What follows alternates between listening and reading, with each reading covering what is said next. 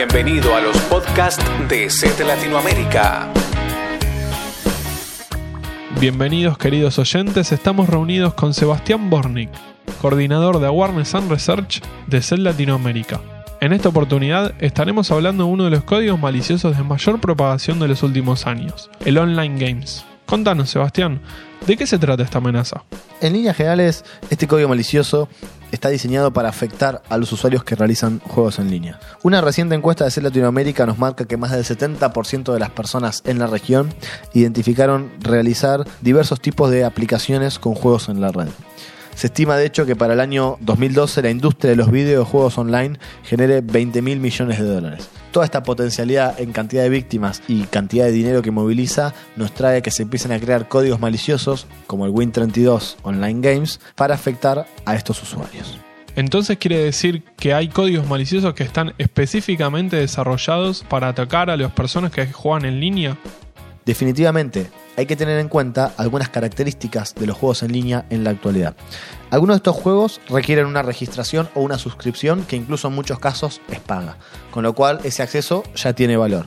Los personajes en estos juegos evolucionan y adquieren características que suelen dar a este un valor en sí mismo.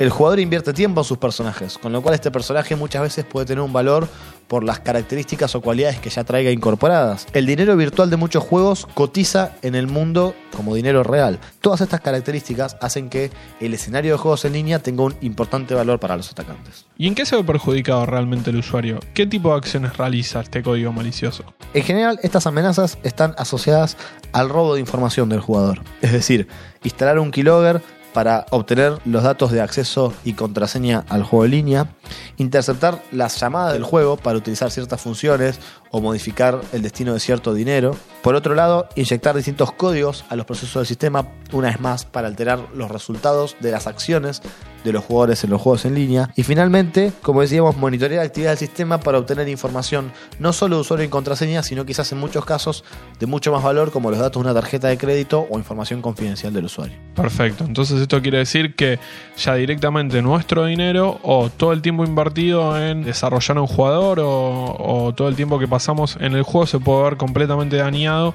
a través de estos códigos maliciosos.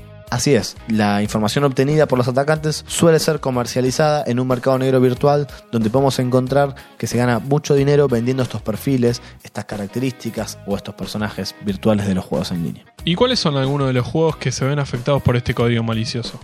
Hemos encontrado diversas variantes de este troyano, tanto para World of Warcraft, Age of Conan, Cabal, Dicaron, Seal Online y otros. Por ejemplo, hace poco reportábamos en nuestro blog de laboratorio la variante Win32 PSW OnlineGames.oum. Esta particularmente afectaba al juego Seven Souls y llega adjunto en un correo electrónico con un nombre como foto0809jpg.exe, es decir, que se propaga utilizando la vieja estrategia de la doble extensión. Esta amenaza en particular generaba una DLL que cargaba junto al proceso explorer.exe y analizaba el tráfico de la computadora para robar usuario y contraseña en el momento que el usuario se logueaba en la aplicación. ¿Y cuáles son los índices de amenaza de propagación que tiene el Online Games? En el último ranking mensual de amenazas del mes de abril de 2011, se ubicó en el tercer lugar de amenazas detectadas con el 2,2% de índice de detección. Desde hace casi dos años que este tipo de códigos maliciosos se encuentra entre las primeras tres posiciones del ranking mes a mes. Por otro lado, si comparamos el último año completo, el 2010, con su año anterior, esta amenaza creció en un 100% en cuanto a las tasas de detección. Es decir, que estamos hablando de una amenaza de alta importancia para la región de Latinoamérica y en crecimiento.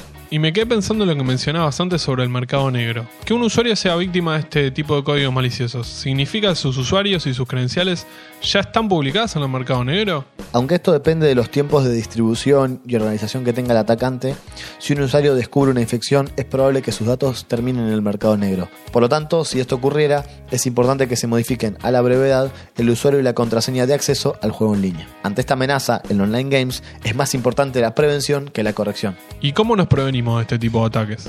Hay algunas buenas prácticas que van a colaborar para que el usuario no se infecte con esta amenaza. En primer lugar, tener en cuenta que el vector de propagación es la ingeniería social.